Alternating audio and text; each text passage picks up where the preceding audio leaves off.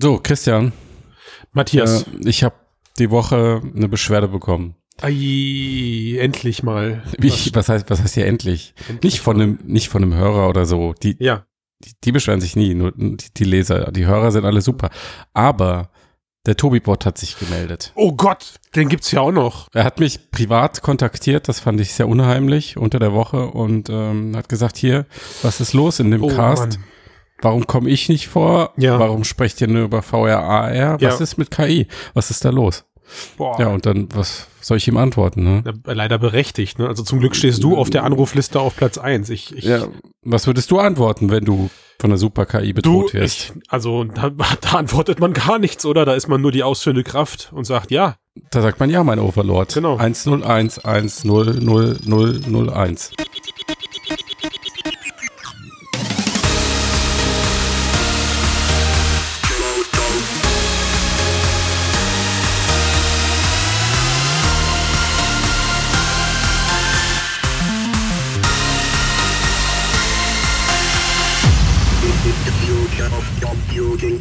Herzlich willkommen zum Fotocast Episode 88. Habe ich wieder zu schnell gesprochen, Christian? Nein, ist gut so.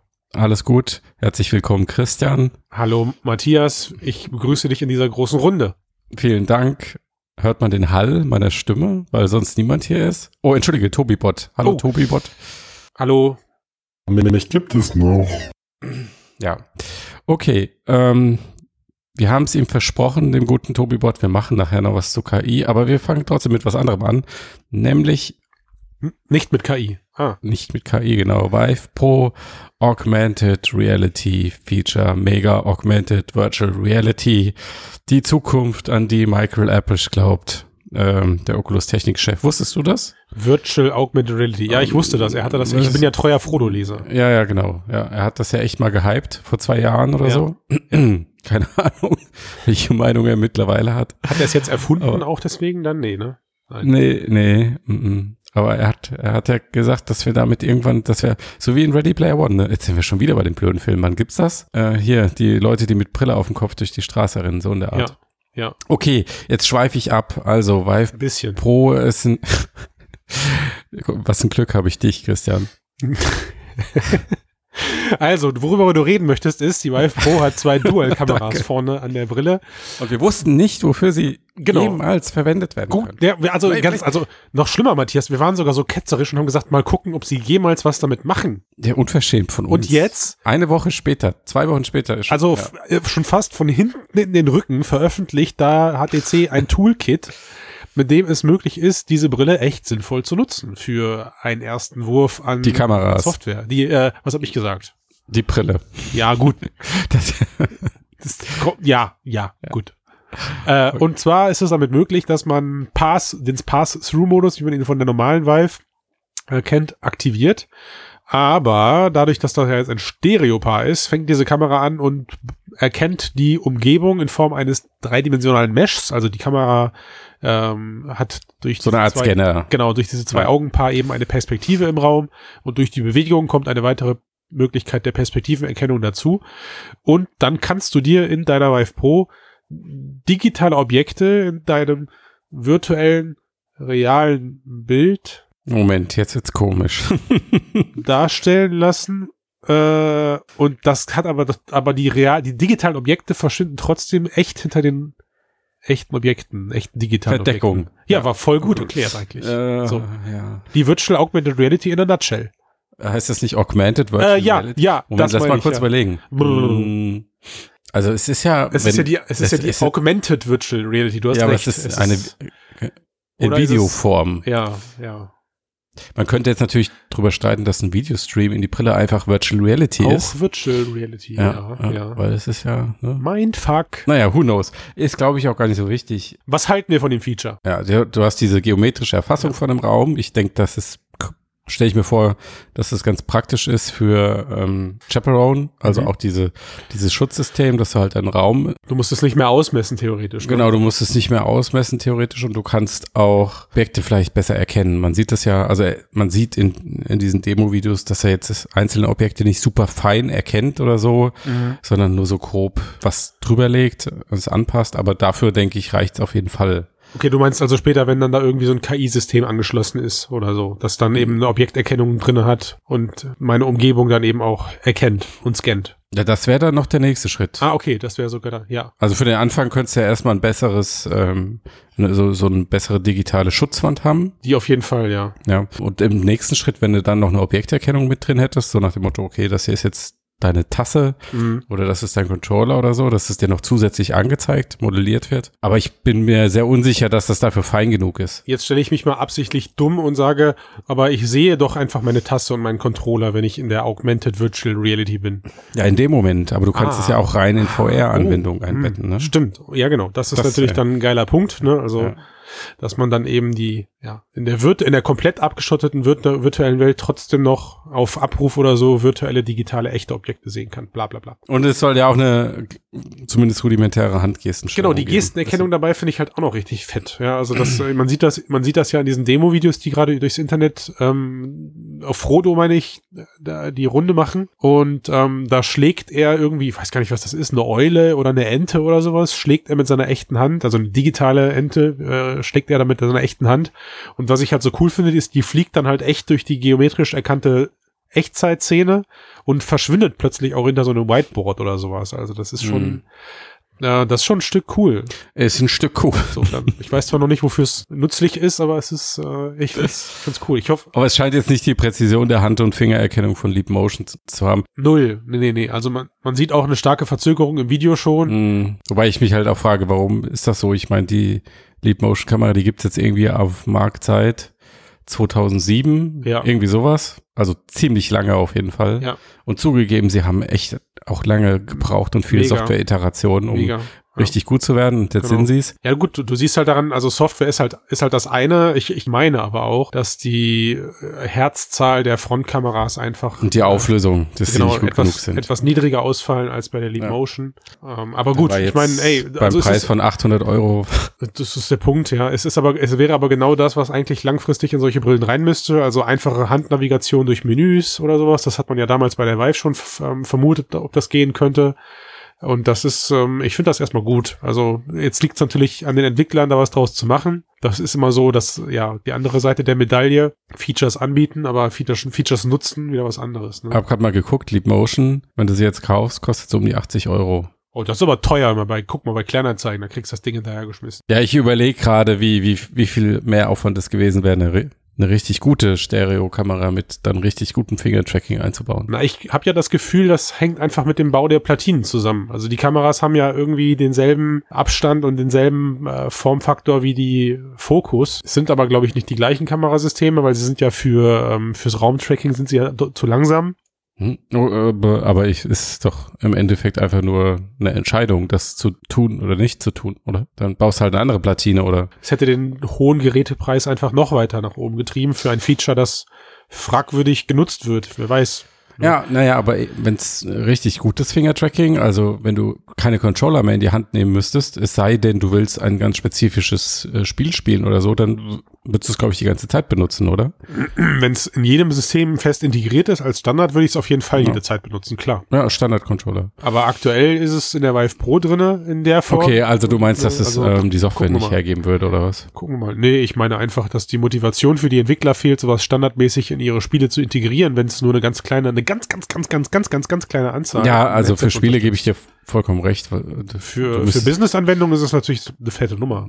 Ja. Also, Naja, auch einfach so äh, durch, du, es gibt ja die megamäßig viele Standardmenüs und so, durch die du navigieren richtig, ja. musst. Und es gibt auch viele Anwendungen, da reicht ja irgendwie ein Knopf und einmal zeigen. Mehr benutzen die gar nicht. Das könntest du ja ziemlich Ja. einfach emulieren für die Hände. Stimmt. Also sämtliche Videoplayer oder sowas wie Eigentlich- Realities oder sowas. Das ja, ja, das wird schon reichen. Also eigentlich ist das ein Feature, was ich in der nächsten Generation an Brillen neben Eye-Tracking sehen möchte. Hand-Tracking. unbedingt, ja. für die, für meine, also es muss noch nicht mal wirklich diese kompletten 210 Grad sein, die so ein Headset dann für die Controller abdeckt, aber so im Frontbereich oder sowas, 100 Grad, 180 Grad oder so wäre schon geil. Das ist eigentlich schon autark. Brille aufsetzen, Ja, das wäre noch toller. eigene, genau, Brille aufsetzen, Traum. eigene Hände sehen Ein Traum. und nichts mehr einmessen müssen oder sonst was, sondern wirklich Aufsetzen, auf frei im, frei im Raum bewegen können, ohne Angst zu haben, irgendwo gegen zu laufen, weil es dir sofort angezeigt wird. Und auf, halt auf einen Zentimeter genau oder so. Weißt du, weißt du, wer das macht? Santa Cruz, I know. Pimax.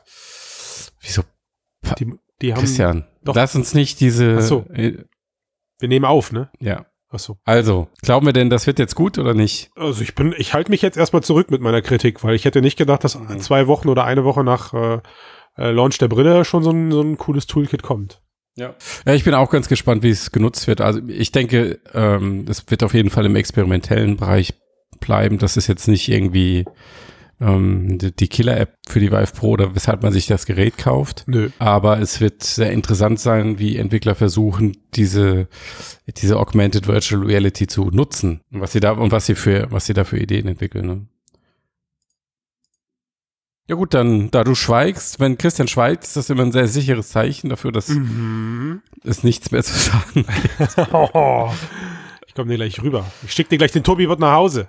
Oh.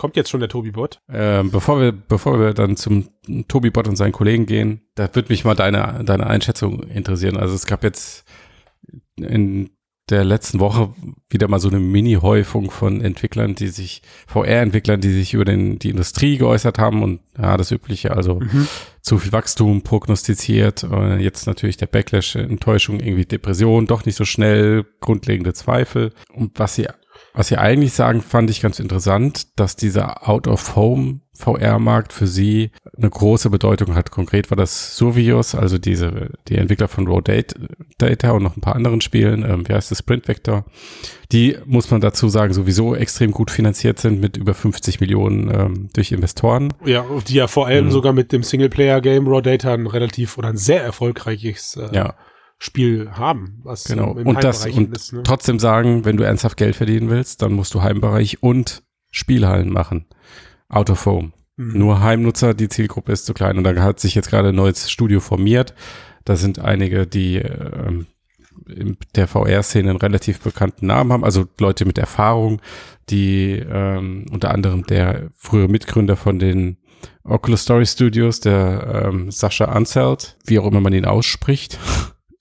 ähm, der hat der hat sogar gesagt, es ist naiv, es ist naiv zu glauben, dass du nur davon leben kannst, wenn du an die äh, Heimnutzer verkaufst. Glaubst du das denn auch?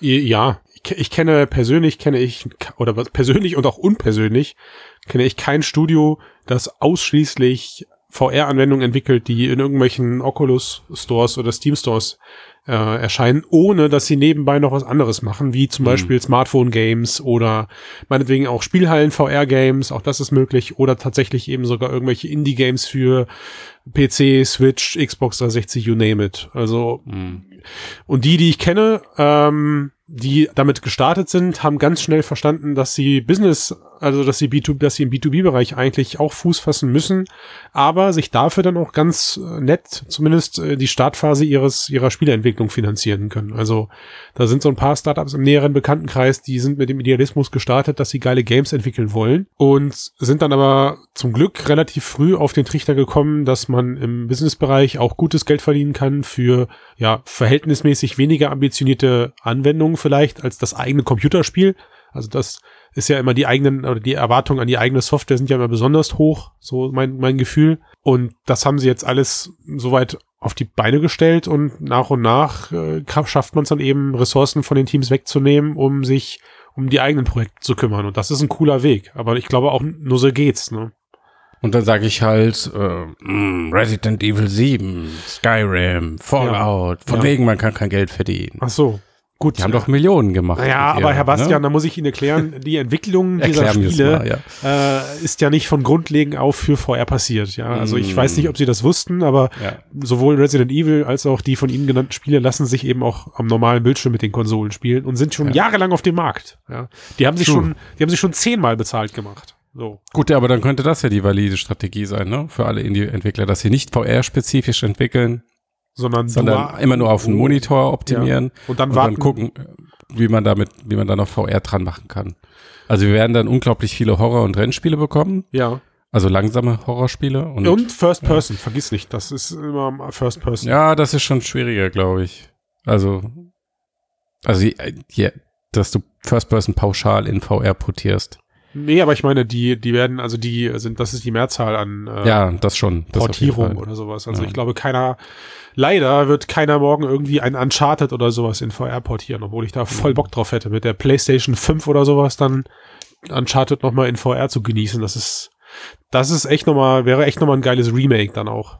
Um das versuchen abzuschließen, es ist, äh, ich weiß nicht, wo wir uns auf dem Gartner Hype Cycle gerade befinden, wenn es dieses Auf dem Weg in die Stabilität Dinge überhaupt geben würde. Mhm. Äh, ich, ich glaube, der Markt ist einfach gerade extrem zurückhaltend mit allem. Überall, mhm. sowohl auf äh, der Hardware als auch auf der Software-Seite.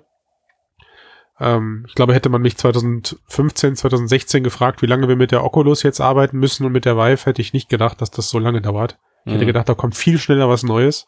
Mit der Vive kann man sich jetzt drüber streiten. Die haben den Zyklus ja irgendwie fast schon eingehalten mit diesen zwei Jahren. Äh, aber ja. Ich glaube aber nicht mal, dass es nur das Problem ist, dass nicht genug Brillen am äh, Markt äh, null, sind. Nee, nee, nee, nee, gar nicht. Sondern dass halt auch die Software, die Indie-Entwickler entwickeln können, ja. Kraft ihrer Budgets und Kapazitäten, ja. dass die halt von den Spielern nicht gewollt sind. Ja, ja also du, also du siehst es ja, die, die ganzen ja. krassen, äh, wirklich äh, VR-Only-Titel kommen momentan nur von Facebook, respektive von Oculus. Also die, die mit den höheren Budgets, ja. Genau, also die, meinetwegen nennen wir sie mal AAA VR-Titel, wenn man so ja. will, ja. Ich, ich kenne gerade nichts anderes.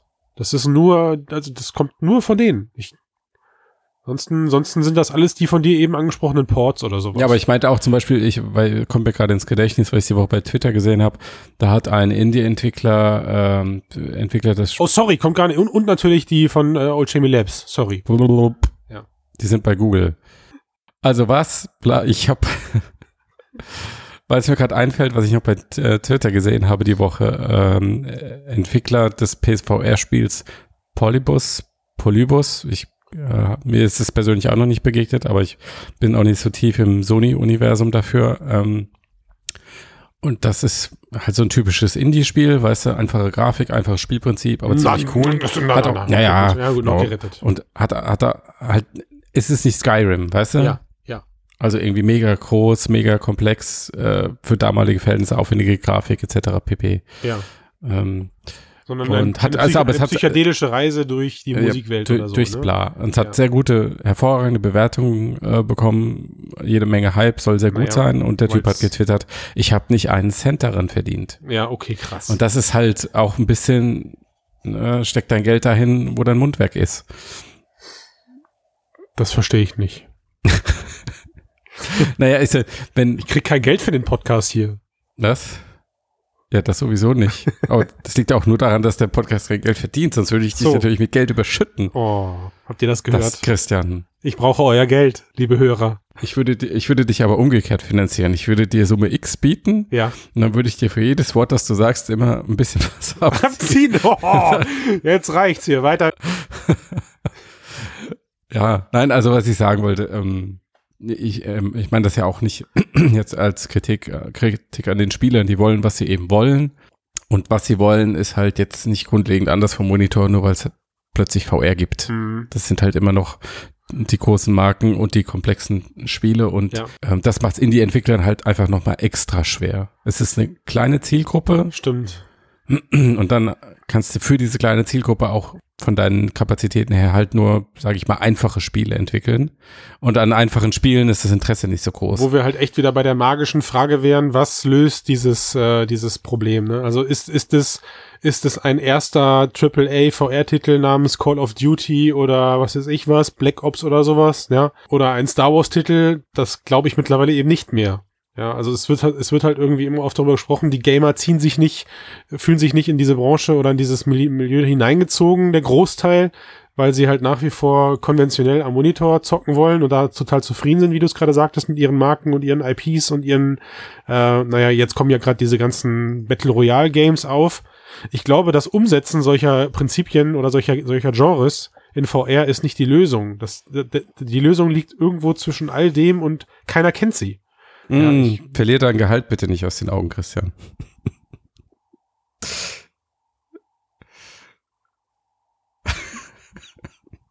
okay, nächstes Thema. Mhm. Du fängst an. ähm, wir tun jetzt dem Tobi-Bot seinen Gefallen und machen mal ein kleines KI-Roundup, weil ich fand, es gab äh, in dieser Woche wirklich geile Themen. Nicht wahr, Christian? Ja. Äh, Die gab es.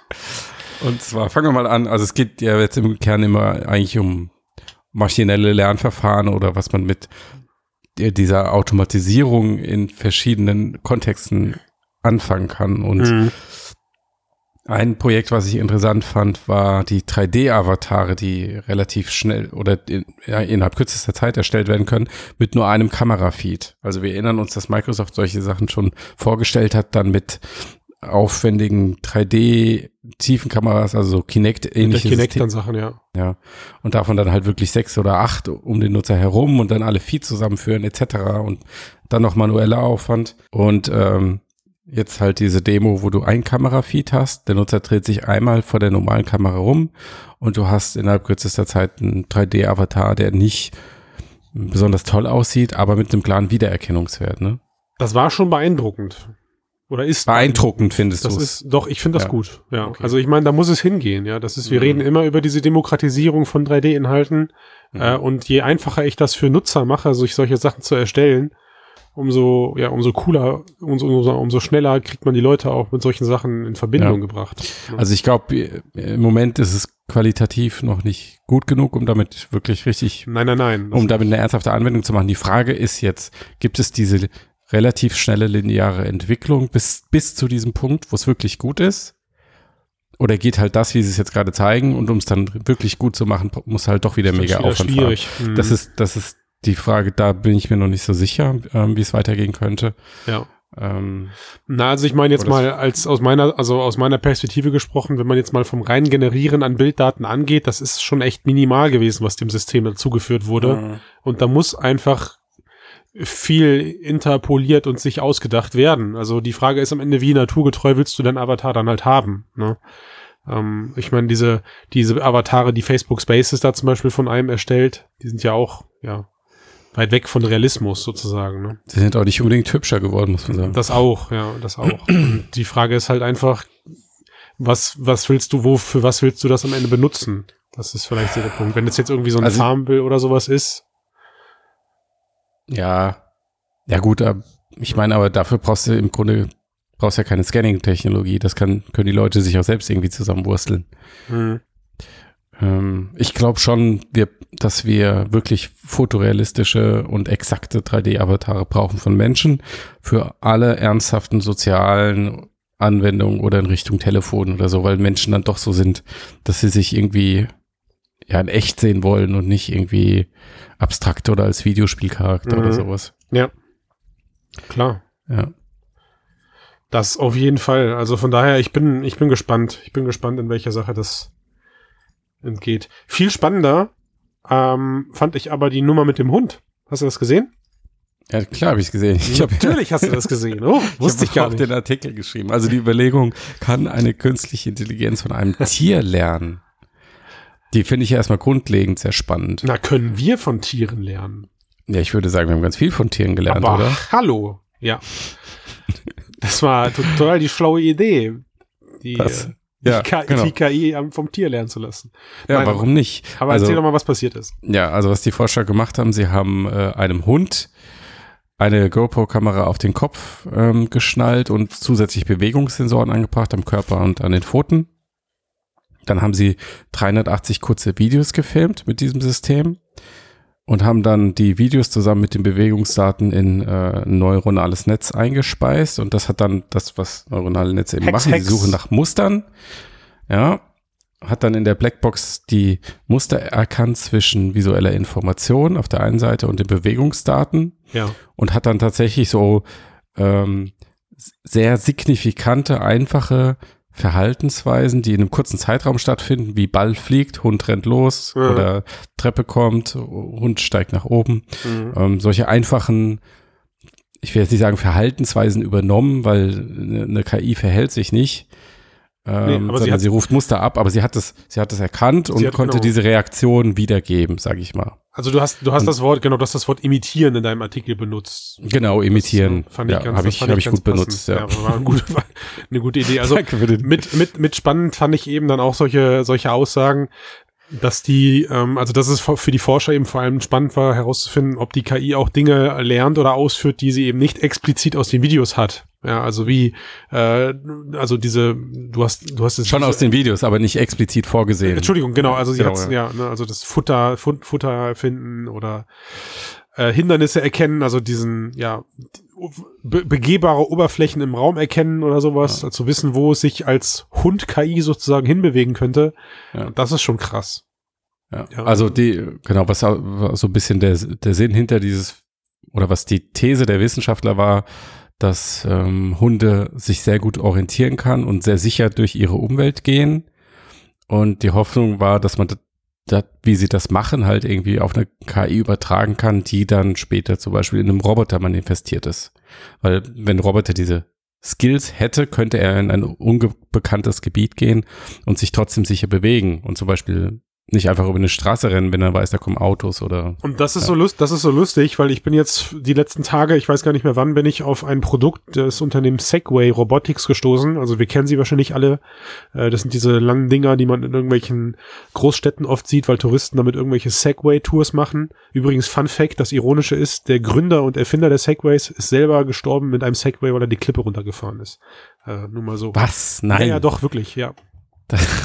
Gott. Ähm, aber die haben jetzt, die haben jetzt so ein neues Produkt angekündigt, das heißt Lomo. Und das ist krass. Also, das ist wie so ein, wie so ein kleines Board, auf das stellst du dich drauf, links und rechts zwei Rollen. Und zwischen deinen Beinen, weiß ich nicht, so ungefähr 50 Zentimeter hoch, ist eben dann ein Kamerasystem angebracht und angeblich dann, wenn du das Ding mit deinem Handy vernetzt, hängt dieses Ding eben an einer künstlichen Intelligenz. So. Und dieser kleine Roboter, wenn du nicht gerade draufstehst, folgt dir eben über Objekterkennung durch die Stadt und umgeht Hindernisse äh, und manövriert sich eben durch um Autos herum oder schätzt eben auch ab, ob er da jetzt durchpasst oder nicht. Und das ist schon krass. Also dieses, wenn dieses Werbevideo, was jetzt gerade auf, also komischerweise bietet Segway das Produkt gerade über Indiegogo an zu finanzieren, ist aber schon bei mit 900 Prozent überfinanziert. Was zur Hölle? Ja, wirklich. Also, also nicht sowieso Geld wie Heu? Das habe ich mich auch gewundert, aber ich glaube, du bist einfach total hips und hip und fancy, wenn du Indiegogo oder Kickstarter benutzt. Und dieses Teil erkennt dann eben auch dein Gesicht, ja, also es gibt da dann so Szenen im Video, wo du morgens aufstehst, irgendwie die streckst und der Charakter, der der der der Schauspieler sagt dann irgendwie okay, Lomo und das Ding kommt aus der Ecke gefahren und guckt ihn wie so ein kleiner Wally so von unten nach oben an und freut sich jetzt wie so ein Hund darauf, dass es jetzt mit rausgenommen wird, indem es so ein so ein Herz anzeigt auf dem Display, was das, was dieses kleine Teil halt besitzt. Äh, und wenn ich jetzt weiter denke und mir vorstelle, dass, dass solche Systeme, also wenn wir sowas alle nutzen, weil das finde ich halt echt, das ist ein cooles Teil einfach. Ich finde das echt cool, das Ding.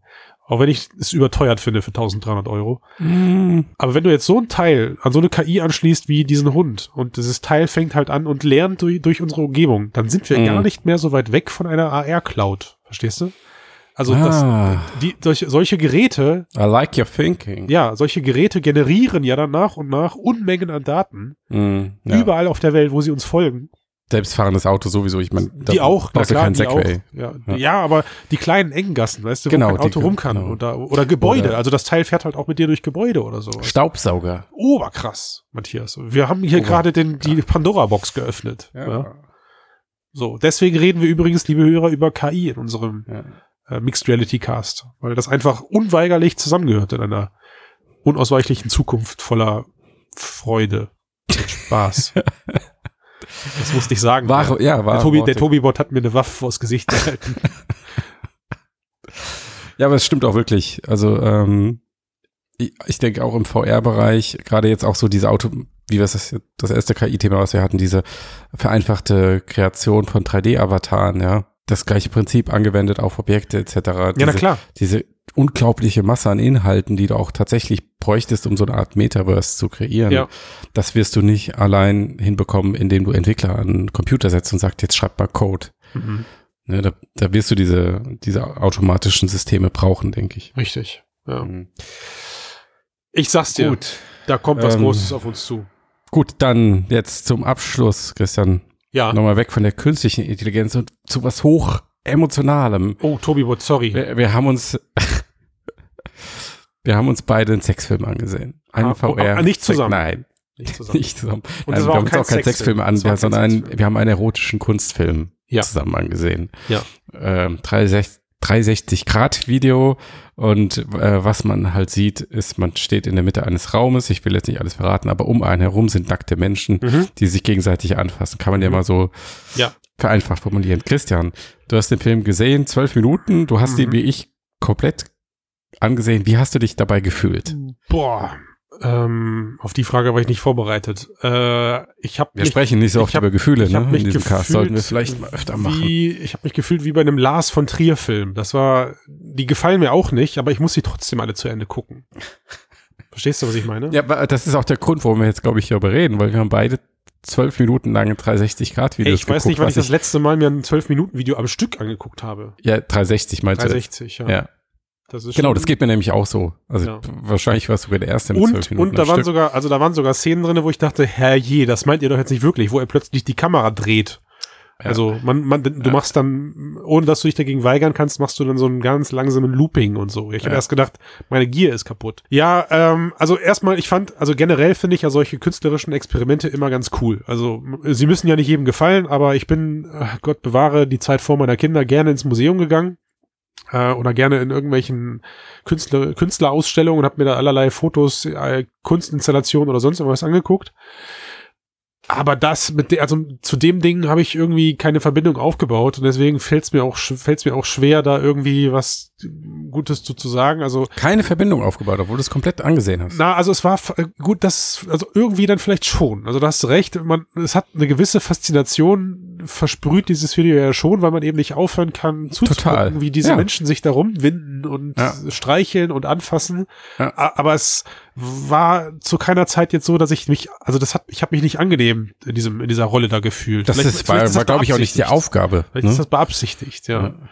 Ja. Also es war jetzt, genau wie du sagtest, das war, also es hat auf mich nicht pornografisch oder erotisch Auf gewirkt. keinen Fall. Nee, ich fand's auch, ich fand's auch nicht ähm, erotisch ansprechend, sag ich mal. Das ist ja War jetzt so- erstmal völlige Geschmackssache, also ob Ja. dir jetzt dann die Menschen da Ja. gefallen oder nicht, ist ja vollkommen egal, ne? Oder Ja. wer da mit wem rummacht. Also das ganze Ding ist ja relativ geschlechterneutral, absichtlich. Genau, gehalten. aber es waren, ähm, sollte man dazu sagen, nicht irgendwelche Models oder so, sondern Nein, einfach ganz, normale ganz Menschen. normale. Äh, So. genau, ja. Wobei ich den Rastafari mit grauen Haaren krass fand. Ah, Christian. Habe ich noch nicht gesehen. Ja. Also worauf ich eigentlich hinaus will, ist, glaube ich, dass so eine Produktion wirklich einmalig ist für 360-Video und auch nur in 360-Video funktioniert. Findest du? Ja, weil ich ähm, in, aus zwei Gründen. Zum einen diese krasse Beobachterperspektive. Und du bist einfach da und, und schaust dich um. Und Wie so, ein- wie so ein Voyeur halt. genau, wie Ja. dieses, ja, das ist, hast du ja sowieso Das in ist- ich wollte sagen, das ist 360 Videos, aber dadurch so, ist es ja. besonders betont irgendwie. Na, also, ja, Ähm. also was sie ja gut machen ist, du gibt, es gibt ja dann schon, ne, du bist ja schon spürbar ein Teil dieser. Nee, erst ganz am Ende. Und Szene, das, war, ja. das fand ich, war nämlich das zweite, was du nur in 360 Videos machen kannst. Dieses, dieser Wechsel dann die ganze Zeit, du warst halt irgendwie nur da oder vielleicht auch nicht, aber du hast Mhm. halt zugeschaut. Mhm. Ähm, und plötzlich schauen sie dich alle an, nehmen Blickkontakt auf Mhm. und dann fassen sie dich auch noch an, sozusagen. Und das war nämlich schon, nachdem du den zehn Minuten zugeguckt hast, äh, wie sie da rummachen und dann schauen sie dich auf einmal an und kommen dir dann näher und du, da hatte ich schon so ein Gefühl von, jetzt, jetzt wollen die was von mir. Echt, hab, hab ich, da Ja. bin ich überhaupt nicht drauf angesprungen. Also, Hm, ja. Tja, ich habe mir dann eher nur gedacht, boah, die Frau hat die Stitching-Linie voll in der Fresse. du bist so unromantisch. Tut mir leid. Es tut mir leid. Vielleicht muss ich noch älter werden, um, um Du musst über 35 sein. ja, ach so, jetzt, na toll. Also, ähm, wir haben gar nicht gesagt, wie der Film heißt, aus gutem Grund, weil ich Hm. kann es nicht aussprechen. Also er heißt, übersetzt heißt er komm, Ausrufezeichen. Kannst du es buchstabieren? Nein. Er heißt V-I-E-N-S, Ausrufezeichen. Wiens oder wie auch immer. Wiens. Hm. Wiens. Man, man kann ihn sich aber nicht frei angucken, leider jetzt aktuell. Nee, den gibt's noch nicht. Der war Teil, ähm, der wurde eingesandt für ein, ein Festival. Mhm. Ähm, daher konnten wir den sehen. Ähm, aber es, er ist leider noch nicht frei verfügbar. Könnte aber sein, dass er frei verfügbar gemacht wird. Gibt's ein Update bei euch? Genau, dann gibt's Und dann bin ich gespannt, aber dann was weiß jeder Kommentaren Bescheid, worauf er sich einlässt. Ja, absolut. Zumindest jeder, der den Podcast hört. Wer nicht, ist selber schuld. Er kriegt's ja auch nicht mit. Yo, ihr kriegt's nicht mit. Ist ein gutes Stichwort für wir machen jetzt Schluss. Ja, wieso, findest du? Mhm, kennst du nicht das spanische Sprichwort? Mhm. Español, Palestino italiano? Ach, doch, natürlich. Ja. ja. Okay. Gut. Gut. Dann in diesem Sinne. Ja. Tschüss zusammen. Bis dann.